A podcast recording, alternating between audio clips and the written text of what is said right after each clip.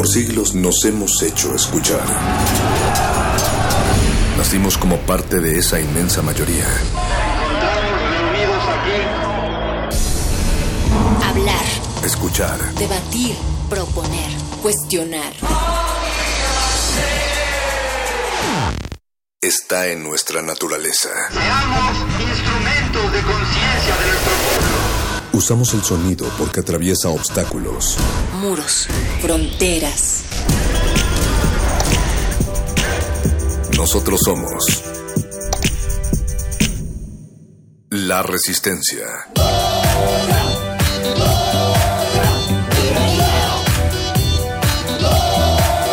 Resistencia modulada. Y complaciendo a numerosas peticiones, le voy a cantar otro bolero. Cobardía. Dame tono, Tito Chicoma. Ajá.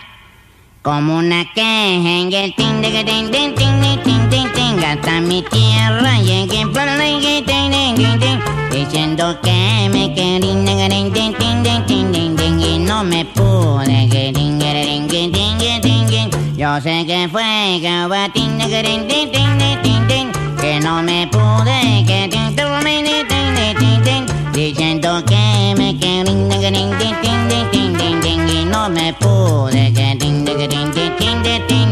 yo sé que fue cobardía, la que tuve miedo, ni a ponte que son tan hondas las penas.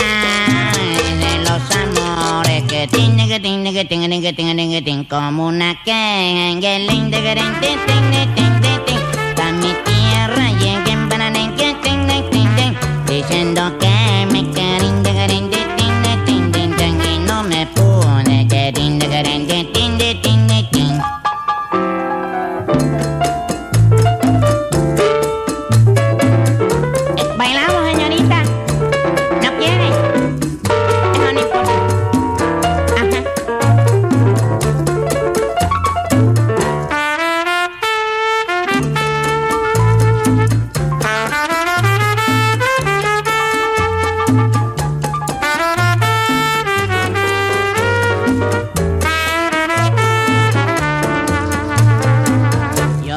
fue cobardía la la la la la la la la, que tuve miedo. Ya porque eres tiene que son tan hondas las penas de los amores que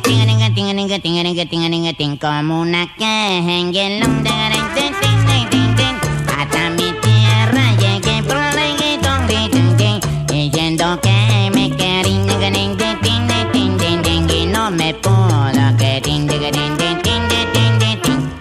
no me pudo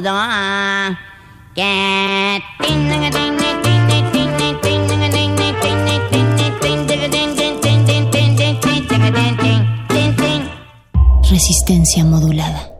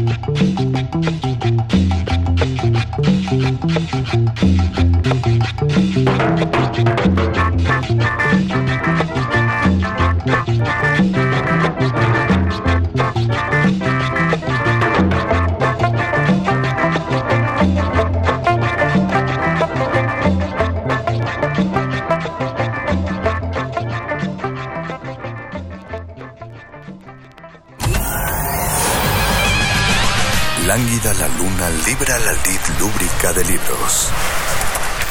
Maleable la mente emula al mutante milenario. Muerde lenguas, letras, libros y galletas.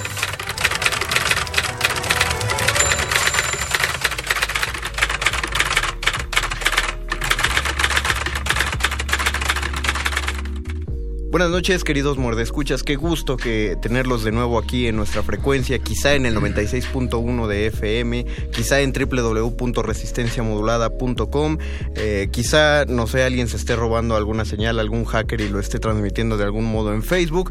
Nosotros les vamos a agradecer de antemano el habernos sintonizado porque como saben no estamos aquí a través de sus ondas gercianas, estamos transmitiendo a través de una máquina del tiempo llamada grabación. Entonces nosotros dejamos este programa para que ustedes lo disfruten mientras estamos en la playita o donde sea que vamos a pasar nuestros días de descanso. Yo soy el Mago Conde. Los saludo a nombre de mi compañero, de mi compañero, de mi compañero. Esto, esto no se va a quitar, esto, se va a mantener. De mi compañero Luis Flores del Mal.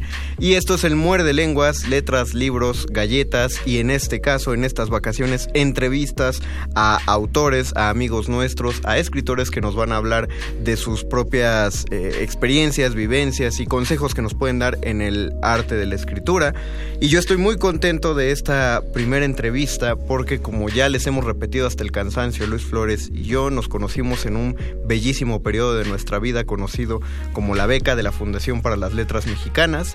Eh, ahí pudimos formarnos en distintas disciplinas y yo a pesar de haber entrado para el área de dramaturgia, uno de mis talleres favoritos y creo que es el fácil, uno de los dos talleres que tomé eh, consistentemente todo el tiempo durante los dos años que pude estar ahí fue el taller de, de, de, narrativa, de cuento, con el maestro Orlando Ortiz que me acompaña esta noche en la cabina. Bienvenido maestro Orlando, qué bueno. Gracias, gracias por la invitación, Mario. No, qué gusto que, que la aceptaste y que se pudiera, sobre todo con tanta prisa, con este rush.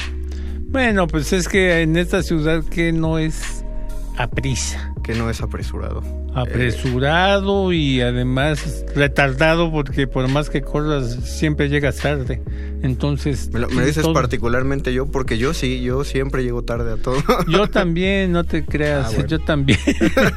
me, eh, le, le, no están para saberlo ni yo para contarlo, pero también... Eh, uno, uno, de los recuerdos bellos que teníamos es que hubo un periodo donde los becarios estaban muy ocupados, eh, necesitaban muchas de sus horas para trabajar, pero yo de alguna manera encontraba el tiempo para ir al taller que se, era los miércoles en la mañana, que no era el de cuento, que era de análisis de textos, de crítica literaria, de varias cosillas. Entonces la clase básicamente era personalizada del maestro conmigo y, y sí, llegaba tarde. y este y nos poníamos a leer ahí diferentes eh, diferentes textos. No siempre eran no siempre eran narrativos. Había muchos textos de pues de cuestión de dramaturgia, de teoría literaria. De, por ejemplo, cuando, cuando estuvimos hablando del humor, que tenías Ajá. unos buenos textos que todavía tengo guardados. El de uno que se llama Celestino de la Vega, de la naturaleza del humor. Bueno, les pasaremos uh -huh. esa bibliografía después. Orlando, queremos ahora escucharte a ti. Cuéntanos acerca de tú, cómo o por qué empezaste a agarrar la pluma. Queremos, queremos la verdad. ¿Qué te llevó a Bueno, ti? la verdad es que en cierta ocasión cuando yo era niño una bruja me dijo que yo iba a ser escritor. ¿Es, ¿Es, en serio o, o, ya estás construyendo? No, no, estoy libros? construyendo. Ah, en serio, digo, me dijo, pero pues yo dije, ¿qué es eso? No sabía qué era eso, ¿no? Okay. Entonces, este, creo que mi inquietud nació de que era un fanático de la lectura. Uh -huh. No, no tenía libros en casa. Papá es, era ingeniero agrónomo, mi madre pues ama de casa, etcétera. Pero mi madre era buena lectora, entonces. Uh -huh. mis lecturas iniciales fundamentalmente fueron las los monitos, así los llamábamos entonces a las historietas o el cómic. Ah, en, en publicación. En publicación, en publicación, en este, no, la televisión. No, yo pensaba si de, de, los que salen en los periódicos.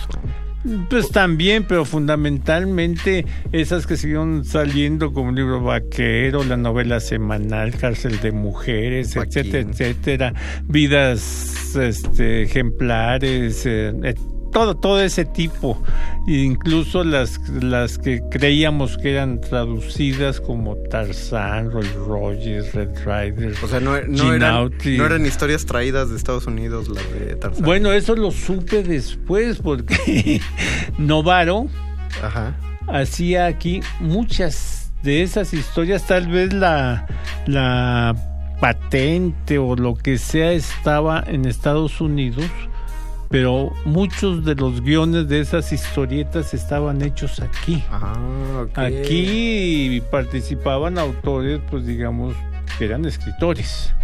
Yo ya después, años después, cuando comencé a escribir y demás, llegué a escribir guiones para, para Novaro. Ah, sí. Sí. ¿De, de qué, de qué cómic? De Corac, por ejemplo. Ah. De, de Arsenio Lupin eh, son ahorita los de Tarzán también. También de Tarzán. Y pues, fíjate que hasta hay ciudad allá, Tarzana, California, y, y eran guiones que se, tuve un alumno que escribía los de Tommy Jerry. Entonces, todos, yo creo que la gran mayoría de, de esas historias, de esos monitos, se hacían aquí. Estaban trabajando ahí como correctores, este, revisores, etcétera, también ilustres escritores como Raúl Navarrete, no sé si alcances a recordar, un que tuvo el premio, si mal no recuerdo, el Aguascalientes de poesía y uno de novela también, era muy joven pero murió en un accidente.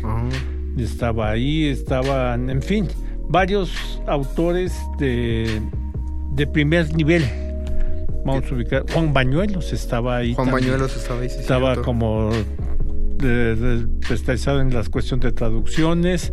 Eh, Cardona Peña, un, escritor centroamericano que tendía hacia la ciencia ficción y demás. En fin, había incluso el señalado como, como artífice de la entonces llamada mafia, Luis Guillermo Piazza estaba ahí también trabajando en Novaro. En fin, había autores que sabían del oficio. y eh, colaborando como guionistas, que fue mi caso, habíamos un resto más. ¿Fue como de las primeras, de los primeros trabajos que tuviste moviendo la pluma o...? No, ahí llegué ya con cierta experiencia. Ya había publicado, obviamente, para entonces mi primera novela, que fue apareció en el 68. ¿Y era? Era En caso de duda. En caso de duda. Con la cual gané el premio Martín Luis Guzmán. Después vinieron otros de cuentos, en fin, así. Y porque no, no, pero en cierta ocasión que me corrieron del trabajo por trabajar mucho este, sí, en serio, ya sea todo mundo le, le suena raro, pero yo trabajaba en la aseguradora nacional agrícola y ganadera y tenía un puesto que se llamaba, ya ni me acuerdo cómo se llamaba, pero mi trabajo era organizar lo que eran las las actas de revisión de los cultivos que levantaban los ingenieros para anexarla a las pólizas que se elaboraban. Y este, y pues yo entonces estaba todavía en la facultad. Entonces yo llegaba tempranísimo, sacaba todo lo que me habían dejado ahí que buscara, las metía a su carpeta donde debían ir y, y me ponía a leer. Pues estaba en la facultad, imagínate lo que tenía que leer. Pero siempre pasaba por enfrente el administrativo y le caía gordo. Me preguntaba, ¿qué no tiene nada que hacer? Le digo, no, pues no. Ya terminé, aquí está todo. Y me dijo, y después me llamaban para que cuando terminara ese trabajo fuera a otra área administrativa para que pusieran la cuestión de orden en tarjetas y eso, de asistencias. Pues terminaba ahí, me iba al otro. Y también acababas. Y también acababa y me ponías a leer. Y este, pues eso acabó por no gustarle al administrativo y me dieron callo. O sea, fue, fue, fue sobrecalificado. sí, sí, sí, sí. Entonces me corrieron por no trabajar y anduve, pues, digamos, buscando que vendiendo libros, vendiendo discos, este, lo que se podía, hasta de aparadorista. Este, pero estaba yo en un grupo de, teatro experimental, de teatro estudiantil, mejor dicho, no en la, facultad, pero era con un grupo de, economía, creo, que dirigía precisamente Pepe González Márquez. Ah. Este, y Pepe González Márquez comenzó a trabajar para Editora Senda en la realización como director de escena, digamos, en, fotonovelas. Y pues yo iba ahí de metiche, conocí al dueño de la editorial, no al, no al dueño, sino al director de la editorial, y pues le, en una ocasión le dije, oye, dame chance de... de digo, pues vamos a ver, a ver, me, me dijo, a ver, haz esto. Y pues como que sí pasó y comencé así a escribir para fotonovelas, luego me dio una historieta que pues había iniciado él eh, con otros guionistas que se llamaba Torbellino, pero no, no atinaba a pegar, es decir, cambiaban de historias. y me dijo, yo creo que lo que falta es crear el personaje. Y entonces platicamos y ya nos fuimos de acuerdo con un tipo de personaje y surgió así el personaje Torbellino, que duró que como historieta. Ese duró aproximadamente cuatro o cinco años. Este, ya publicación semanal. Entonces ya tenía, pues digamos, cierto colmillo en eso. Ya, ya había un callito por ahí. Sí. Vamos a. Quiero, quiero entrar a la parte ya directa de, ahorita de tu narrativa, la infantil. O sea, ambas, pero creo que sería bueno hablar del, de la última sí, eso se me hace importante, fíjate. ¿De la literatura infantil o...? Sí. Pues vamos a, vamos a, hacer, a oír primero una pausa musical. ¿Qué quieres escuchar? ¿Qué canción te ponemos? Pues una que esté buena. Ah, perfecto, buena. ¿Alguna sugerencia? pues mira, de aquella época, ¿qué podíamos oír algo de, Amparo Ochoa, por ejemplo, uh, que, es, eh, que, es, que es, pues, ¿qué diríamos? Paradigmática, es una mujer, para mí se me hace increíble. Y, la, y las letras tienen es, como, como, lo expreso. Había una cosa en las letras de esa época que, que, no te daban las cosas como masticaditas, digeridas, sino te ponían a, pensar. Eran muy, había mucha poesía y, poesía que tenías que desentrañar en el momento. Y luego también había en otras ocasiones este, investigación histórica, musical. Porque otro, por ejemplo, es este las, los primeros discos ah, de, de. Ahí se me fue ahorita. Eh, mm, los primeros discos donde está la herencia lírica mexicana, donde está, por ejemplo, el corrido de Laredo, este, Oscar Chávez. Oscar Chávez, los primeros discos que hizo en los que Pepe González Márquez es el que toca la guitarra, también son muy buenos. De esa también puede ser, ahí hay cosas increíbles. pues vamos a, primero, ahorita escuchamos la de una de Amparo Ochoa. Correcto. Y ya a la, al próximo corte ponemos los Oscar Chávez. Sí, de los primeros dos discos que se me hacen excelentes, donde también hay búsqueda, canciones que vienen desde la época de la independencia, algunas otras de la revolución o más, que son tradicionales. Creo que de Oscar Chávez me gusta todo, menos sus covers de Chava Flores. Sí, cuando, cuando rolas de Chava Flores no fue de lo más afortunado, pero fuera de eso. Ni el tango, ni el tango, como que uno ah, está acostumbrado a al tango más tango. más, más bandoneónico, más tristón. Vamos a escuchar algo de Amparo Ochoa. No le cambien, por favor. Esto es Muerde Lenguas, esto es Radio UNAM. Y cuando regresemos seguimos hablando con el maestro Orlando Ortiz.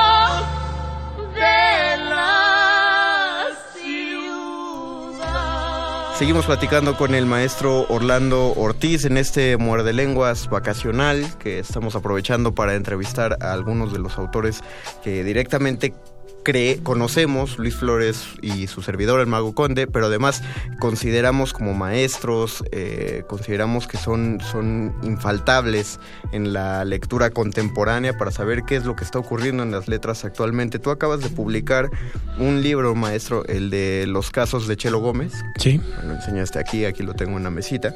Esto es narrativa infantil.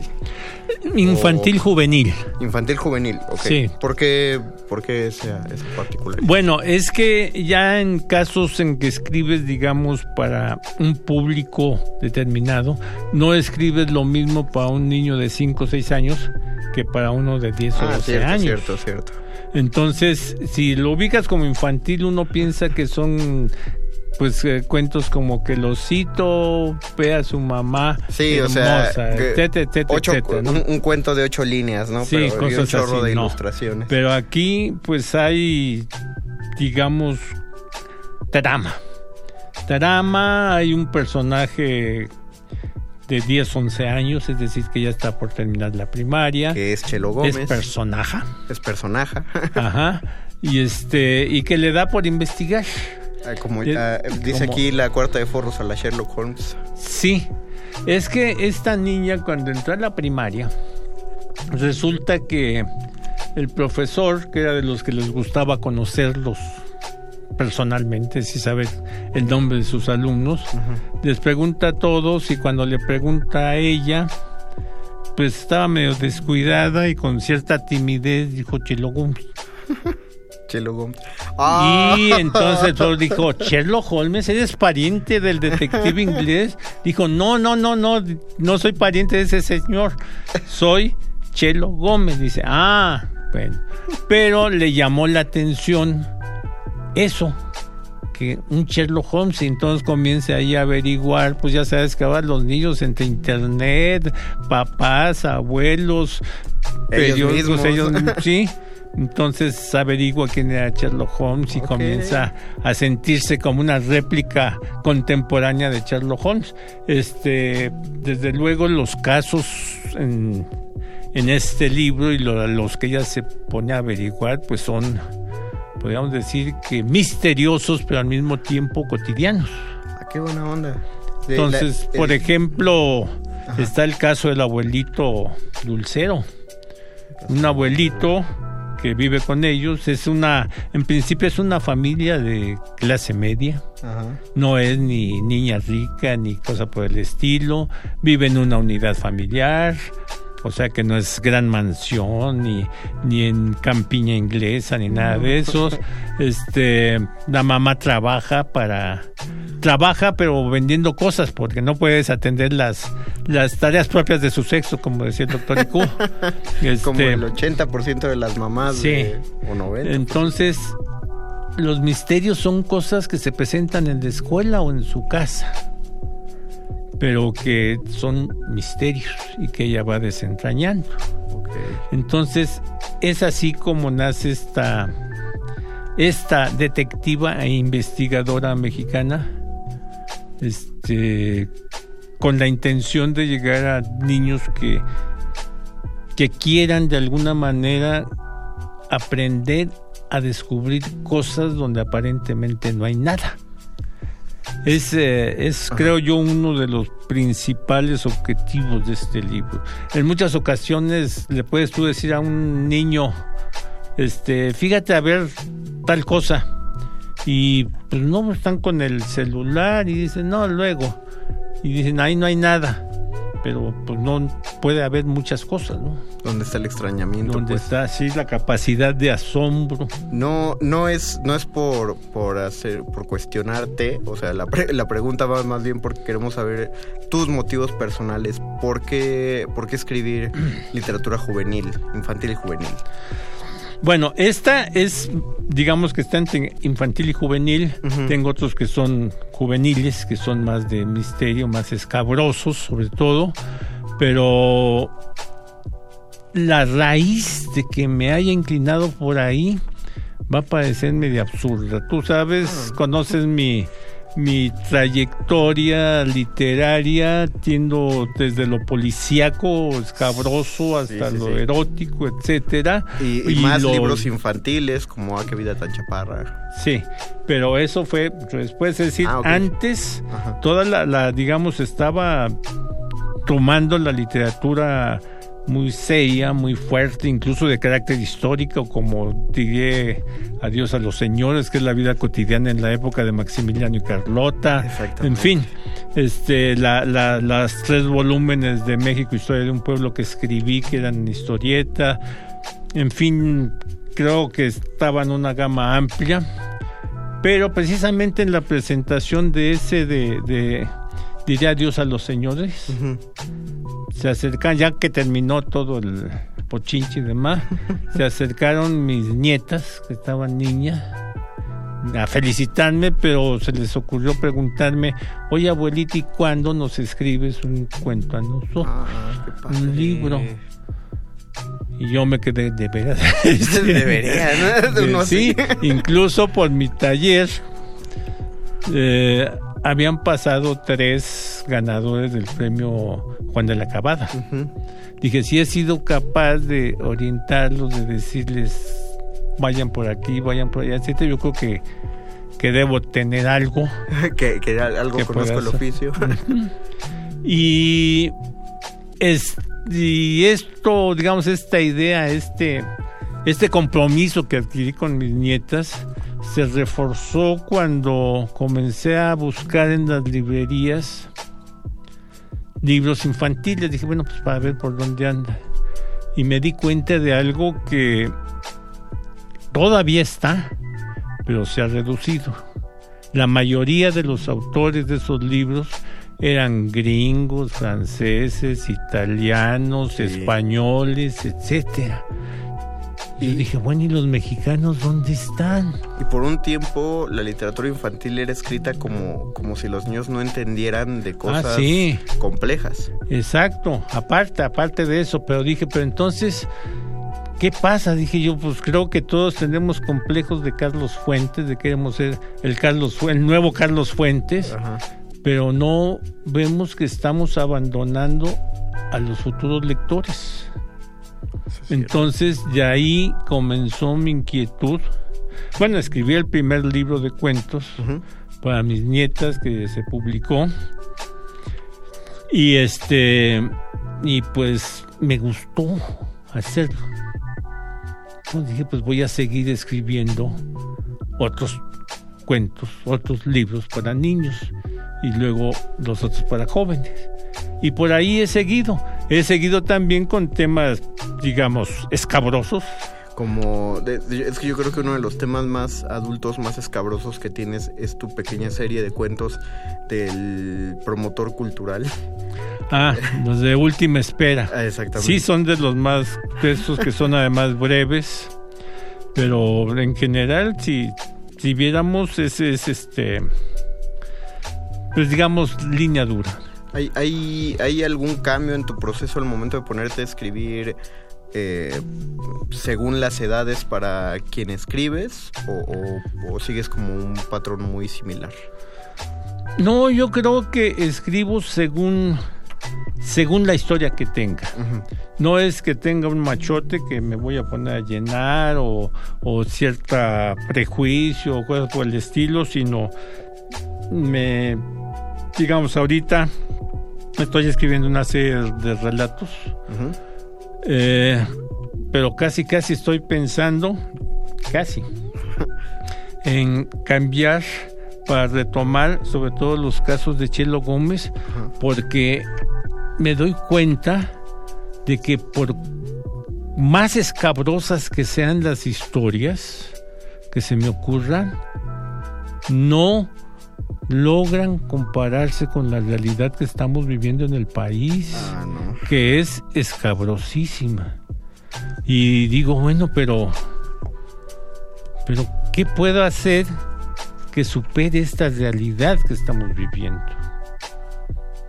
Y pues lo he pensado seriamente, te digo, en retomar más estas otras historias para crear el gusto por la lectura a los niños. No, no se trata de manejarlos, de manipularlos, etcétera, de, de crearles principios morales, sino de, de que se diviertan. Yo los libros que he escrito para niños y para jóvenes los hago con la intención de que se diviertan no de que aprendan algo. Que es el mejor gancho para volver a un niño lector, ¿no? Pero no solo el mejor gancho, sino yo creo que es, debe ser uno de los fines que está, esté siempre presente en la, en la literatura de ficción. De acuerdo.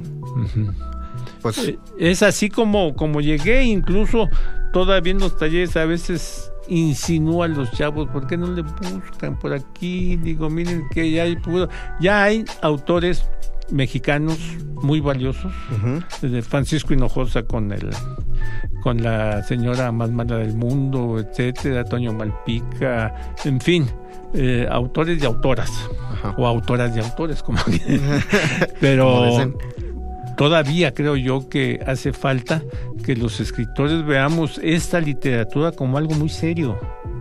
Es muy serio porque hay que trabajarla en serio, no se trata de escribir así eh, ñoñeces sino de trabajar en serio los textos, cuidándolos mucho.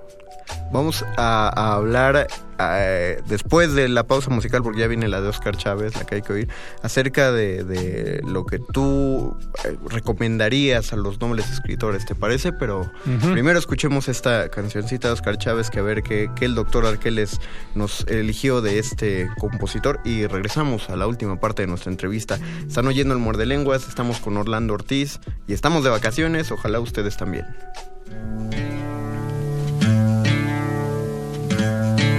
Si eres campana, seré batajo.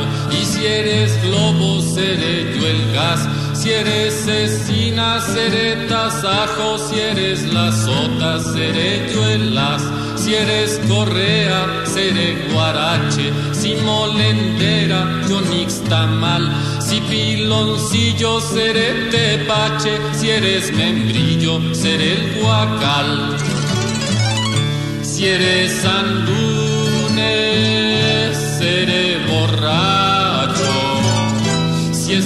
armado, manda al tren y con diez niños y siete machos nos curaremos, nos curaremos de esa mujer.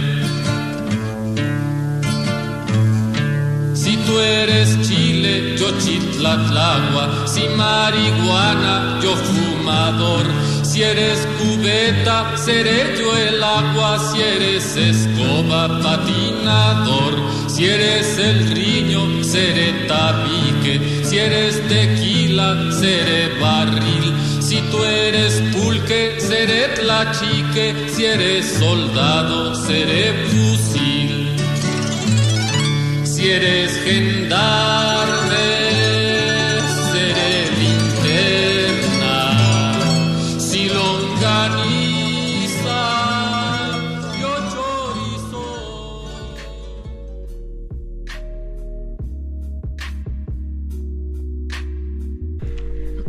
Regresamos, estamos en Muerde Lenguas, letras, libros, galletas y autores contemporáneos. Estamos platicando con el maestro Orlando Ortiz, después de escuchar esta cancioncita Oscar Chávez que él tan, tan amablemente solicitó.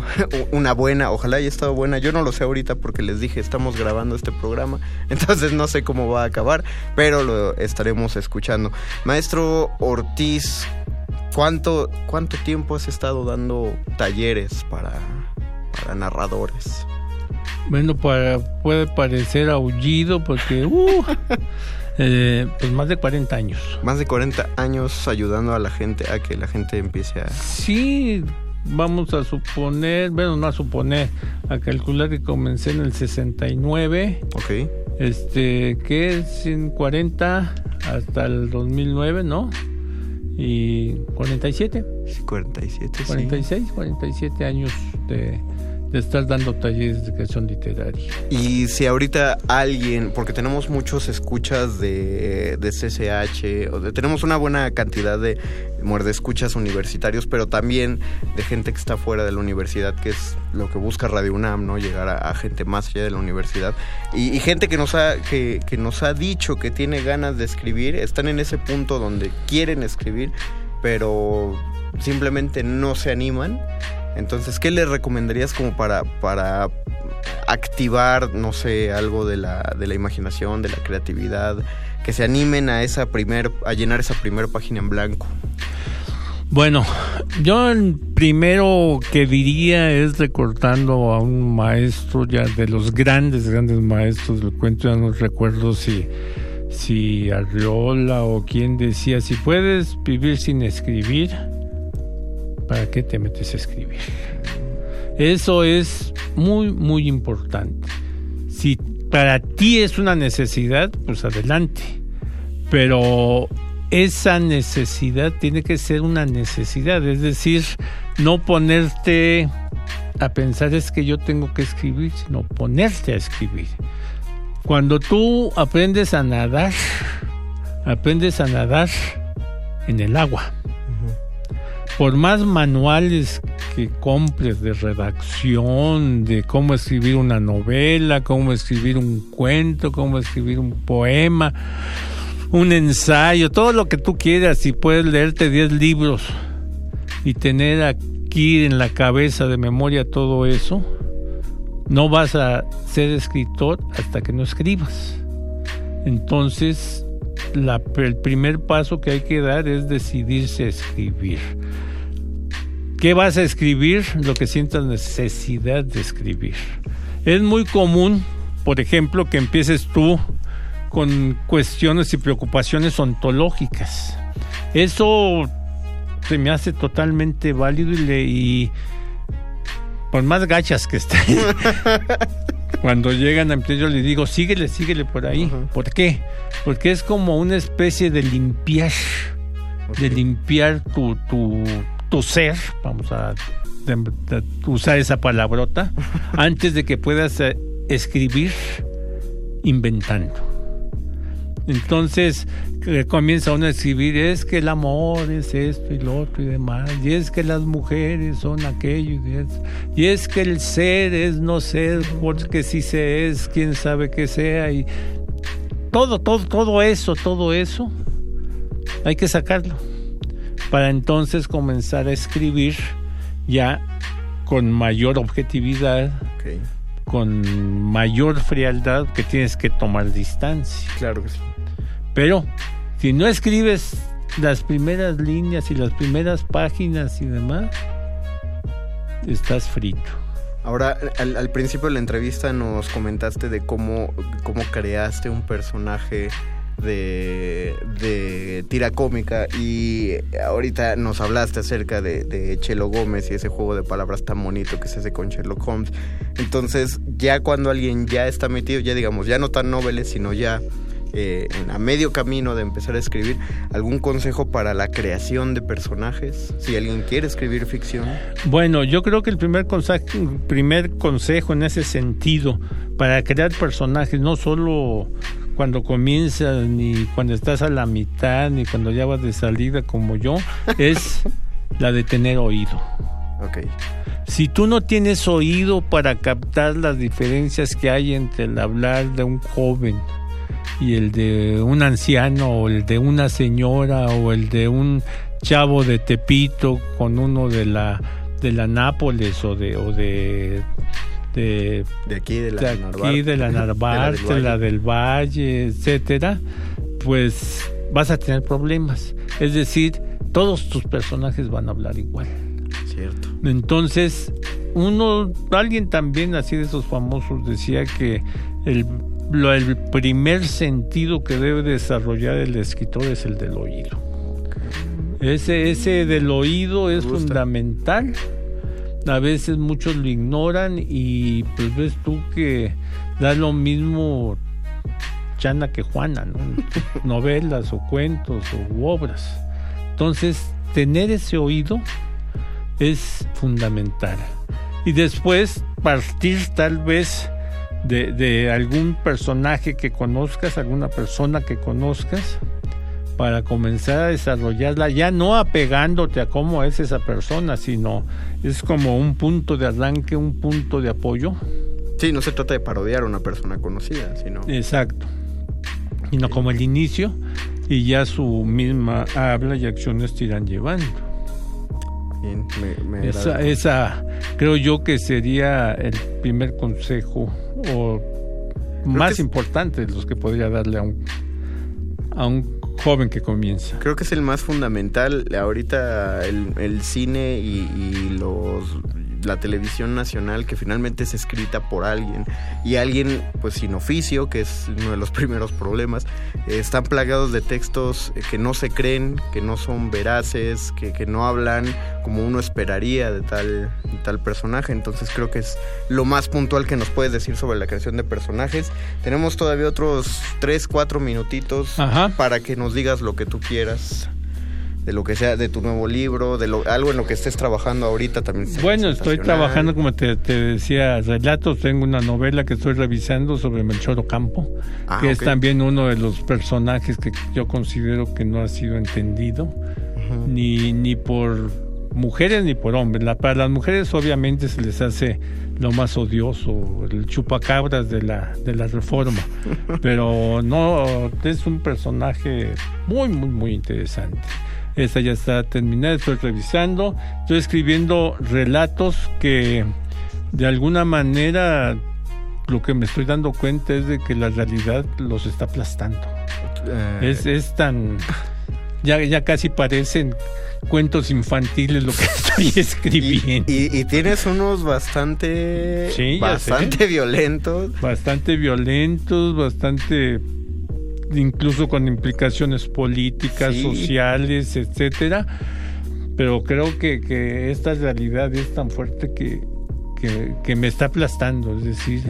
Es, no, a, a, todos, el suceso de, lo, de, la familia que, algo que le ocurrió a una familia en una carretera a Puebla, ya o, hoy, al día de, a la fecha que estamos grabando esto, se marcó que ya cayó un presunto implicado, uh -huh. pero bueno, eso es un pelito de justicia que se pide, pero sí, el, lo que ocurrió es es escapa de la imaginación. Y, lo, y, todos los periodistas también que han asesinado, el Valdés, etcétera, son, son cosas y al mismo tiempo la impunidad de los políticos, que es, eh, tú dices, pero ¿cómo es posible? Y se llega, parece que estuviéramos ya entre la espada y la pared. Sí. No hay, no hay no se ve una opción. ¿La literatura será una manera de denunciar todo eso? ¿Crees que sí le hace un bien? ¿Que sí apoya? con Más que denunciar, denunciar se denuncia casi todos los días. Okay. La cuestión es analizar y que la gente aprenda a analizar también y sobre todo a actuar en consecuencia, porque tú uh -huh. puedes decir, bueno, lo que pasa, porque muchos se concretan a decir, es que el problema es la, la que digamos el aspecto fraudulento. La corrupción. La corrupción. Y yo creo que más que la corrupción es la impunidad. Mientras no se castigue de una manera efectiva a quienes roban a quienes están defraudando al pueblo que pues están viviendo cómodamente en Europa, en Estados Unidos, etcétera. Sin importarle pues, lo que está pasando. Dice, aunque ya no vuelva a ser diputado o senador o gobernador, pues que me importa, ya tengo acá todo resuelto. Pero mientras no haya castigo efectivo, entonces va a seguir las cosas como te digo, vamos a estar entre la espada y la pared. Eso es lo que hay que ver. Que acabe la impunidad y la impunidad incluso entre jueces, porque en muchas ocasiones el mismo poder legislativo, ah, claro. lo vemos, digo, no el legislativo, el, el, judicial. El judicial históricamente ha sido uno de los grandes problemas que tiene el país. Ya desde la época de la independencia muchos señalaban el problema que había en el poder judicial. Es un, Entonces, un círculo vicioso. Sí. Entonces es, es muy complejo el problema. No creo que, que así por, con agua bendita se vaya a acabar esto. Y eso es lo triste y lamentable, ¿no? Entonces yo creo que para la literatura lo que queda es más que denunciar. Reflexionar. Reflexionar y divertir. Y divertir, sí. Porque pues si nos ponemos en plan deprimente, pues estamos jodidos. Sí, ya nos, deprime, nos deprimimos por acá, la realidad y la ficción nos deprimen, no, tienes, tienes razón. Orlando Ortiz, eh, estoy contento de que nos dejes con esa reflexión, de que nos, nos hayas entregado una entrevista tan maravillosa. Te la haremos llegar, ya la escucharás. Tú mismo la podrás escuchar. Como eh, piensen esto, Morda Escuchas, están oyendo la misma transmisión que el maestro ahorita en este momento y que otros muchos más. Esperamos que nos acompañen en la emisión del próximo miércoles. Vamos a tener otra entrevista. Eh, mientras que cuando oigan la mía, que pidan su libro, que hay dos. Me, parece que, que, estos libros creo que sí los podremos dar en los programas en vivo antes. Pero bueno, más bien que nos escriban la reseña, los que escucharon el programa, la reseña del libro del maestro, porque ya lo habrán tenido en sus manos para ese momento. Perfecto. Bien, entonces, Orlando Ortiz, muchas gracias por haber estado aquí. Pues gracias a ustedes. Gracias a eh, todos los que nos están escuchando. Agradecemos en los controles técnicos a Inti Terán. Yo agradezco a Alberto Candiani que anda allá fuera de la cabina. Nos despedimos de aquí en nombre de mi compañero Luis Flores del Mal, el Mago Conde y el doctor Arqueles. También les decimos adiós y nos escuchamos el miércoles. Gracias. Los locutores del muerde lenguas se quieren deslocutor y muerde lenguarizar. El que los deslocutor y muerde lenguarice, buen deslocutor y muerde lenguarizador será.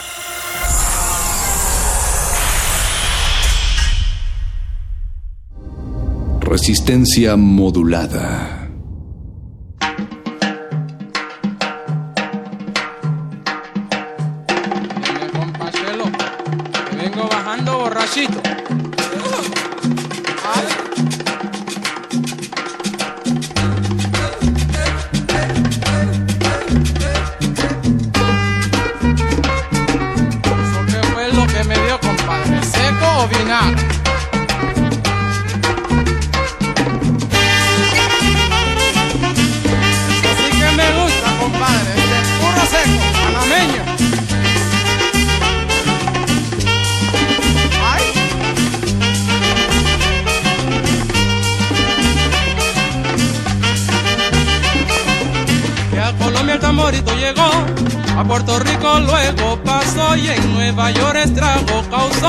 Y en Panamá fue donde nació. Bailando está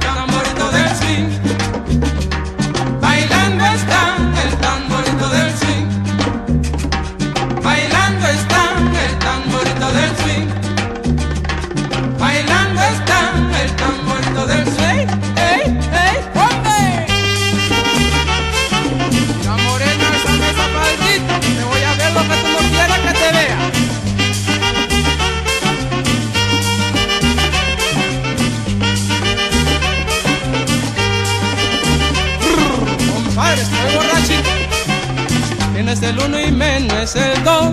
El tres llegó y atrás se quedó y el cuatro gritó y a todo asustó. Bailen todo este rico son. Bailando está el tamborito del swing.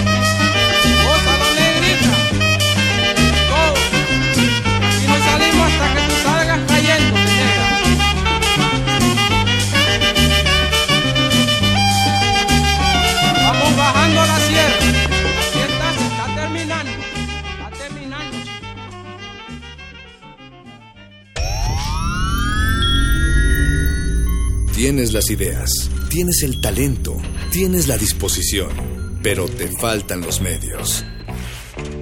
¿Has tocado las puertas suficientes? ¿Has buscado las puertas suficientes? Siempre habrá alguien dispuesto a premiar tu iniciativa y trabajo duro. ¿Buscas una beca? ¿Un premio nacional o internacional? ¿Un financiamiento? Solo necesitas la orientación correcta. Bécame mucho. Toga y birrete para economías en decadencia. Miércoles, 20:45 horas, por el 96.1 de FM. Radio UNAM.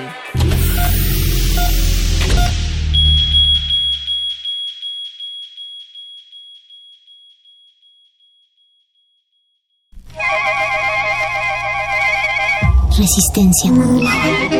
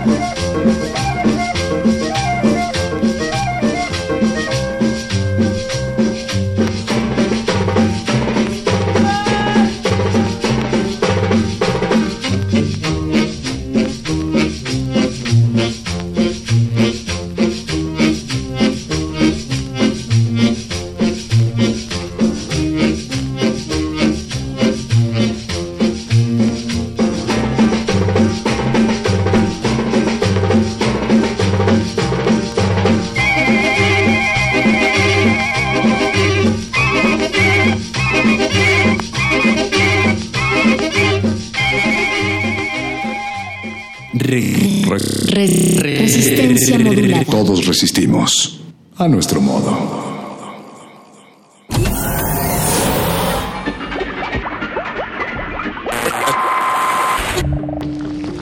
Entre los brotes culturales silvestres y la hidroponía acusmática se encuentran las conversaciones cantadas. Estudiamos el milagro de la música libre en el aire. Cultivo de ejercicios. Frescura en la flora musical.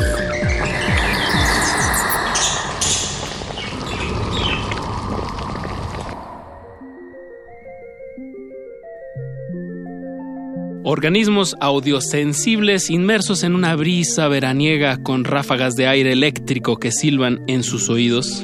Bienvenidos a otra contagiosa emisión de Cultivo de Hercios. En este espacio radiofónico se erizan los pelos al roce de las ondas hercianas que hacemos llegar hasta sus oídos. Por la frecuencia de Radio NAM 96.1 de FM. XEUN.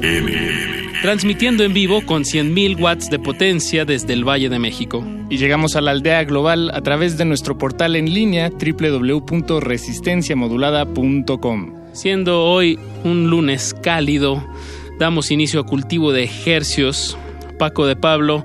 ¿Qué nos espera esta noche? Apacho Raspi, pues esta noche de verano les agradecemos por supuesto su, sintonía y tenemos el placer de compartirles un proyecto que nos visita desde las lejanas tierras de Perú o de El Perú, como hay, eh, como le dicen. No, no, sé si le dicen así los extranjeros o si así le dicen los peruanos. La, las milenarias tierras, eso, eso agregaría. Eh, exactamente. Y bueno, este, este programa, eh, por supuesto, Radio Nam está descansando, entonces lo, lo, tuvimos la oportunidad de grabarlo en, en el mes de mayo pero nos da mucho gusto que por fin esta, esta charla salga al aire. Y bueno, el proyecto se, se llama, o bueno, más no le voy a decir un proyecto, porque bueno, sí es un proyecto. más bien vamos al grano, le damos la bienvenida a Lala. Bienvenida, ¿cómo estás? Muy contenta y después de esa introducción tan poética estoy así como que me voy a quedar callada mirando cómo hablan. Lala, eh, es, ¿cuántas veces has venido acá a México? Esta es la primera vez, pero creo que van a ser muchas. Por lo pronto este año ya vuelvo en noviembre. Ah, bien, bien. ¿Y eso, esta, esta fecha en noviembre salió a raíz de esta visita? De... No, ya estaba pactada desde antes. Por si acaso he venido a un festival y voy a volver en noviembre a otro festival. No vayan a creer que vengo al bosque Chapultepec nomás a pasear, porque así cualquiera dice que viene, ¿no? Me vine al festival Marvin y toqué el 20 de mayo y luego me vengo a otro festival en noviembre que se llama Latinoamérica 360 y espero también pactar algunas fechas alrededor para poder tocar más, ¿no? Esta primera vez ha sido tranquila, la siguiente que sea más, más activa. Como una pequeña gira aquí en, en, el país o en la ciudad. Bueno, ojalá en el país, porque me gust eh, te deseo conocer mucho más de México nos que solo la ciudad. Nos encantaría, nos encantaría. Y se necesita mucho tiempo porque nosotros caminamos una, hemos venido acá en familia y caminamos una cuadra y nos quedamos parados mirando todo, avanzamos otra cuadra, o sea, más o menos 100 metros avanzamos en una hora. Oye, ¿cómo, ¿cómo te fue en el Festival Marvin? Yo sé que aquí mi querido Apache te, te vio. Sí, ¿no? Sí, ¿Sí estuviste sí, ahí? Ahí nos dimos la vuelta. Eh, un set pues bastante completo con qué traías cello, con trabajo, batería, guitarra. De Lima vinimos mi violonchelista que se llama Filuno. Mi esposo tocó la guitarra, Julio Pérez Luna, él en Lima toca el bajo. Pero acá en estos formatos de, de viaje toca la guitarra. Nos acompañó en segunda guitarra Humberto Chinipolar, que es peruano pero radica acá. Y en la percusión Carlos Icaza, batería y cajón. Así, sí, increíble. Wow, wow. Y cómo, bueno, Carlos Icaza es un gran amigo eh, de, y es de nosotros. Un trome, sí, sí, sí, la verdad ¿Qué, ¿Qué es un trome? Ay, como alguien como que tremendo. es muy experto y diestro ah, en lo que hacen. Sí, ahí, allá en Perú se usa otra expresión, pero acá me han dicho que no la diga, que es es un capo, es un capo, decimos ah, allá cuando sabes mucho hacer algo bien. Pero ya eso no lo puedo decir. Y también estaba Benjamín García en el contrabajo también, otro genio. En una, en, en una ensamblamos así. Ah, claro, ahí también vi a Jenny Bouchon. Así es, estaba Jenny. Y tienen un proyecto muy lindo también. De, de contrabajo y voz, Sí, Benjamín sí, y Jenny. sí, sí, sí. Or- ¿Y, y cómo diste con Carlos Icaza y, y con Eso Benjamín? se debió a la gestión de Chini, de Humberto Polar. Él Eh, la su, uh, su amigo en común peruano que vive acá. Exactamente, que hizo la segunda guitarra y que nos dijo, no se preocupen, acá yo los ayudo con los músicos que les faltan y mira nada más, nada menos a quienes con- encontró, ¿no? Qué gusto. Y tuvieron, tuvieron la oportunidad de, de hacer un par de ensayos antes, me, me imagino, de, de conocerse. Exactamente un par. y, y- y creo que en uno, el en segundo recién llegó Benjamín y le decíamos, bueno, esta es la canción y parecía que ella la había tocado toda su vida. Desde el primer toque ya estaba en tiempo y todo bien y ella acompañando así, extraordinario, de verdad. Pues probablemente escuchó bien tus, pues, tus dos producciones que tienes. Si no lo hizo, me engañó muy bien. Sí. Que son Rosa del 2014 y este año salió Samba Puta. Que es del 2017, que salió en, en marzo en streaming y lo lanzamos en un concierto en vivo recién, el 13 de mayo, antes de subir al avión.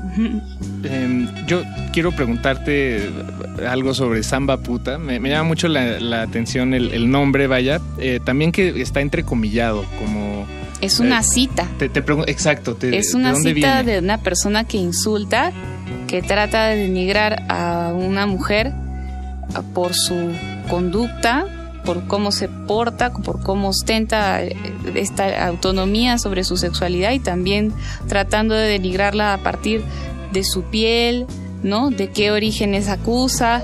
Entonces es un título que quiere, eh, digamos, que observemos que en nuestra sociedad todavía se, se quiere em, utilizar de manera peyorativa nuestra raíz y también de manera peyorativa que la mujer no se comporte como una cosa, sino que sea sexualmente autónoma, mal visto. Entonces yo pensé, eso está muy mal y a pesar de que me dio un poco de, reparos ponerle ese título porque no quería ofender a nadie, pensé, mira, el día que estas palabras no sean ofensivas, ese día eh, vamos a estar más ligeros como sociedad y en verdad no son palabras ofensivas, se usan como insultos, pero no son insultos.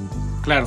Samba en Perú significa em, es el como el- la persona que viene de, de- de una mm, ascendencia africana e, e indígena. Eso es lo que significa, no es el género musical. Claro, porque esto es samba con Z. Ujú. Samba puta. Es que eh, hay mucho racismo en Perú, ¿no? Se puede decir eh, negro, cholo, no sé qué, como con afán de insultar como si fuera algo malo, ¿no? Sí, allá el cholo es como, acá sería como indio, ¿no? O Mm. es como la gente de la sierra, ¿no? O, Sí, ¿a o quién como alguien dice cholo? mestizo que Ajá. tiene raíces indígenas, es Porque como... aquí se- cholo es muy diferente también. Acá es más como... Como, como gángster. Ah, Ajá, exacto, como calle. Ah, claro, no, como allá es calle. algo dirigido a, a tu, a tu origen étnico, ¿no? Mm. Tu primer material, Rosa, del 2014, eh, pues ya tiene tres añitos, pero quiero que nos platiques más de, pues, ¿qué, qué, qué, qué ha sido esa trayectoria antes de este primer lanzamiento? ¿Qué, qué te mantenía ocupada antes del 2014? Mi niño. bueno, yo estaba estudiando en la Universidad Filosofía, tenía un niño, en- cuando salió el disco tenía seis años, yo venía trabajando el disco desde antes y, y tenía como cinco trabajos a la vez para pagar la renta y todo, así que fue una cosa que no sé qué me pasó en el cerebro que decidí hacer un disco que es algo tan caro y tan tan difícil de hacer, pero tú veías madre soltera con el niño eh, en la cadera cargado, estudiando, dando exámenes de, de, filosofía y así, y es- esta está loca, está totalmente loca. ¿Cómo vas a hacer un disco? Y menos mal que me duró bastante el lapsus porque lo pude terminar. Si me hubiera puesto a pensar a mitad de camino, ¿qué estás haciendo? Lo hubiera hecho. Y hablando de, hablando de bebés. Exactamente, hablando de bebés, em, pues, ¿por qué no escuchamos el primer tema de tu segundo disco, eh, Samba Puta? Se llama Bebés, es el primer sencillo y bueno, digo, me imagino, intuyo de, dó- de dónde viene este tema y de, de dónde nace en tu vida, digamos, esta, esta inquietud por, por hacer esta composición, pero platícanos, ¿qué, es qué que estamos justamente todo el tiempo este veo pues que en, mi- en todos los medios en los que me he desenvuelto de manera académica o laboral siempre hay una competitividad que se que se que se siente no como los colegas están mo- mo- m- siempre como reclamándome diciendo por qué no haces más y por qué no te estás no estás siendo competitiva en lo que haces ni en tu, tu carrera ni en tu, entonces La yo digo, presión externa. Sí, pero yo digo que no me, me- en esta canción lo que digo es no me interesa como que dar la talla en los estándares de la competitividad de mis cosas tanto como disfrutarlas y, y- y- y ser feliz también con mis hijos y verlos felices, o sea, como que su felicidad es para mí y no parece que debería darme vergüenza en un mundo competitivo decir que me da, me da mucha mucho un placer superior a incluso a, a, a como destacar mucho en lo que hago, ver a mis hijos felices, ¿no? pues. es como, ay, qué retrógrada, pero es verdad. No, pero No, son está las prioridades de vida, ¿no? Mm, Además, creo que es la, la primera vez, corrígeme si me equivoco, Apache, que, que escuchamos esto en el programa, ¿no? Alguien que diga, a mí no me interesa cumplir con las expectativas de, de ninguna industria, ¿no? Ni de, de- de nada, sino... Y bueno, también está ahora como que se conversa mucho de los de cómo las mujeres este o sea, digamos que parece que estuviera diciendo un discurso así como retrógrada, ¿no? Porque porque justo a veces se critica mucho que la mujer diga que hay que se realiza como madre, pero tampoco lo que estoy diciendo es eso, sino que creo que hay libertad para cada persona de, priorizar y ser feliz con lo que quiere, ¿no? Con cualquier cosa que sea. Bien, pues eh, escuchemos de Lala, nuestra invitada de esta noche, el primer tema de su álbum Samba Puta, Bebés.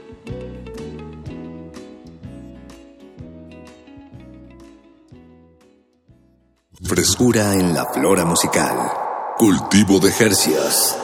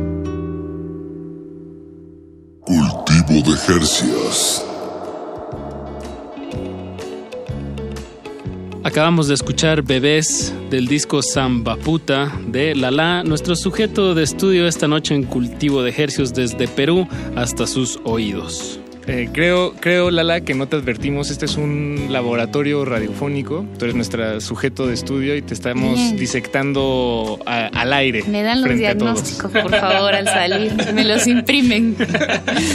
Con te, mucho gusto. Te, hacemos llegar las radiografías hasta, hasta, Lima. Hasta Lima, Perú, que, de, que es de donde eh, nos visitas, donde vives, donde me imagino que creciste. así y bueno, es que a veces este programa se, es, de un programa musical, pero a veces también se convierte en una especie de agencia de viajes. Porque nos, bueno. nos encanta cuando nos visita gente de, de, fuera, de otros países, de otras regiones, latitudes. Que nos hablen de su gastronomía y de... Uy, Dios. Bueno, eh, ¿por dónde empezamos, Paquito? Perú. Pues el Perú, Lima, eh, Cusco, Machu Picchu. Tú eres de Lima, ¿verdad? Yo soy de Lima.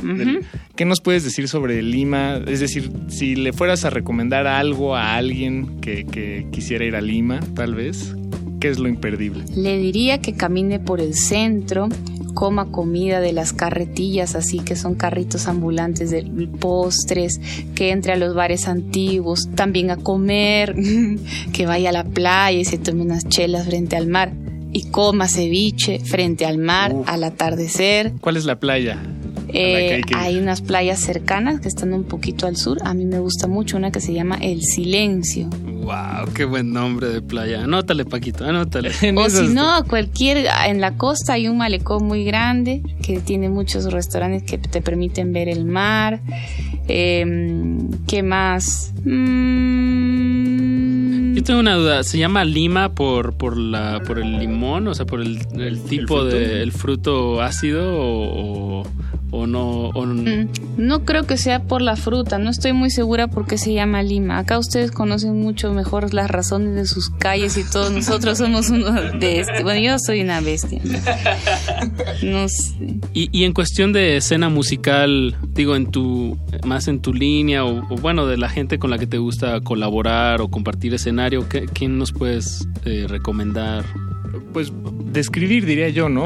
¿Qué, sucede en Lima en términos de, la música independiente, la, escena? ¿Qué nos puedes contar? Bueno, dentro de la música independiente, yo tengo unos amigos que se llaman Alejandro y María Laura que vienen años trabajando y ellos han han este, mutado de un disco a otro, ya están creo que por su tercer disco y, y, cada vez han incorporado, me parece, más sabores latinoamericanos a su música y han este y le están dando un carácter más como latinoamericano, ¿no? A, lo que a este trabajo nuevo que se está haciendo en Perú y que es independiente, ¿no? Eh, en, la escena independiente hay bastantes de bastantes digamos variedades de producción no hay como el, la cumbia electrónica que está muy de moda estamos también varios cantautores que eh, bueno, algunos más como suenan como más latinoamericanos, otros suenan más como el indie folk, eh, y ese es como la escena independiente que se mueve a través del internet, pero también hay mucho rock, es un país muy rockero, muy salsero, un país que consume mucho, bueno, su folclore, ¿no? Solamente em, que a las plataformas de distribución más amplias, que son la radio y la televisión, no le dan mucha cabida a eso, ¿no? Le dan más cabida eh, creo que como al pop eh, latino, pero mainstream, ¿no? Sí, lo, que todos estamos... lo que todos estamos escuchando. Sí, exactamente, lo que está muy en la superficie. Y que va pisando todo lo otro, que está como que arañando así por salir a través de la radio. no sé, también hay mucha música que ni siquiera está en redes, ¿no? Que está en conciertos, en lugares determinados, ¿no? Y, por ejemplo, hablando de, eh, esto, de, espacios, em, hay, hay muchos venues, bares, eh, foros. En, claro, para, para cada cosa hay sus foros, ¿no? Por ejemplo, para la movida independiente hay distritos que viene a ser aquí creo que como colonias, donde se mueve más eh, la música independiente. Hay otras colonias donde se mueve más la música vernacular en espacios gigantes o el rock en espacios realmente gigantes de miles de personas y la música independiente son foros de 50 personas. y, ¿no? Creo que hay similitudes. Ah, seguro. sí, sí. Eh, digo, me, suena, me suena. Eh, pues yo como que ya se me está antojando una muestra musical más. Y si te parece bien, Lala, escuchemos algo de tu primer disco, de Rosa. Ya. ¿Te parece? Bueno, tú, tú nos sugerías escuchar Narcisos. Le sugiero Narcisos, sí. Que es el último tema de 13. Eh, ¿Por qué este tema?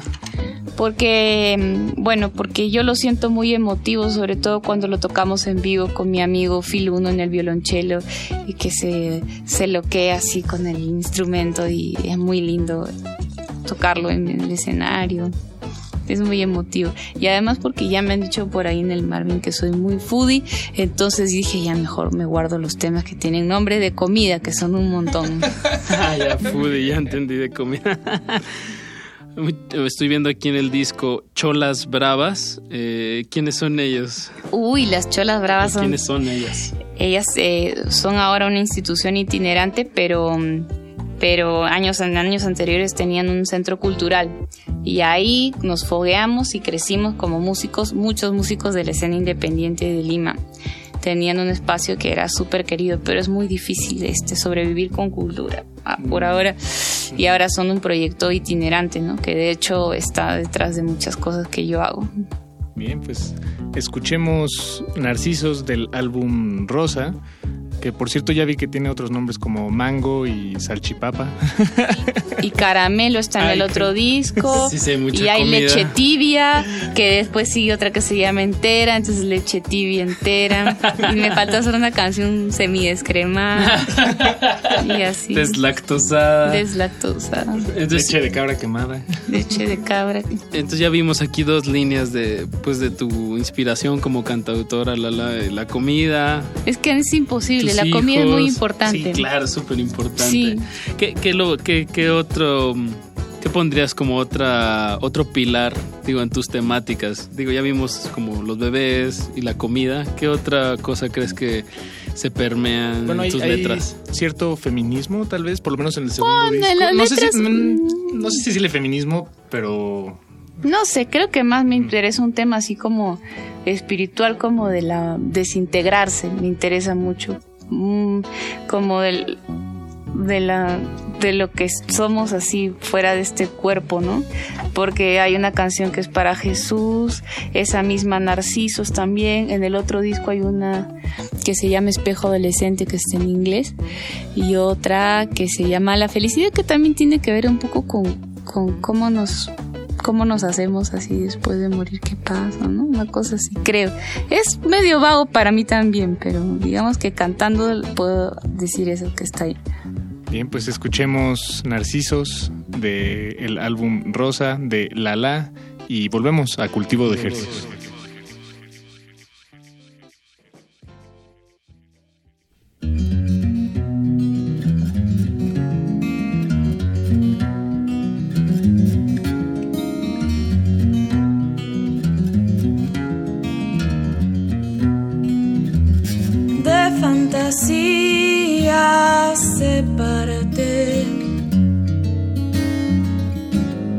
Para empezar a creer en algo.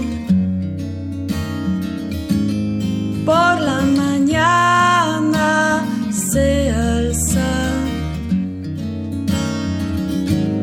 La poesía que no dice nada en la oscura penumbra del día sola. Va.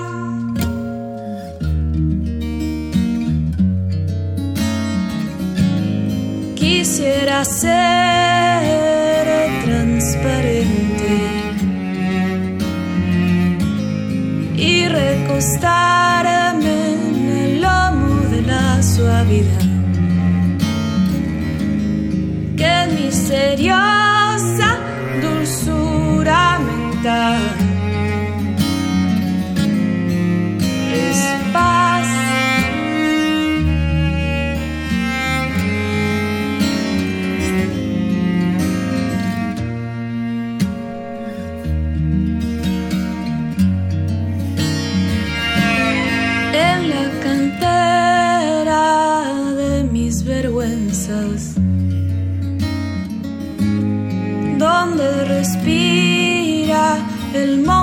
que vive de mí. Quisiera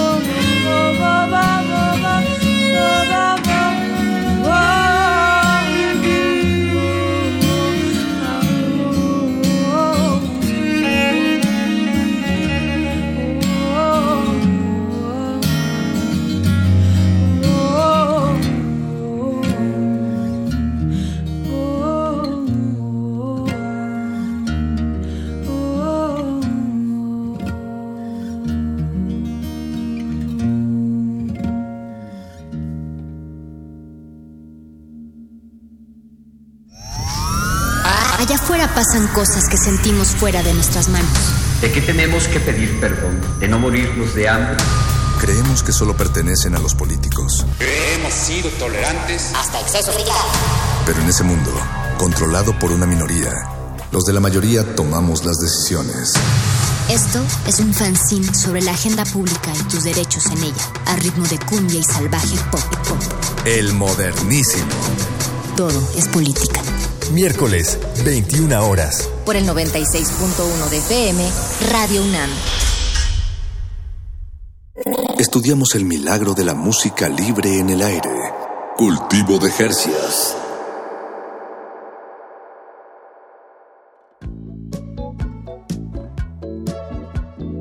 Estamos de regreso en Cultivo de Hercios y acabamos de escuchar Narcisos, tema original del álbum Rosa de nuestra invitada de esta noche aquí en cabina.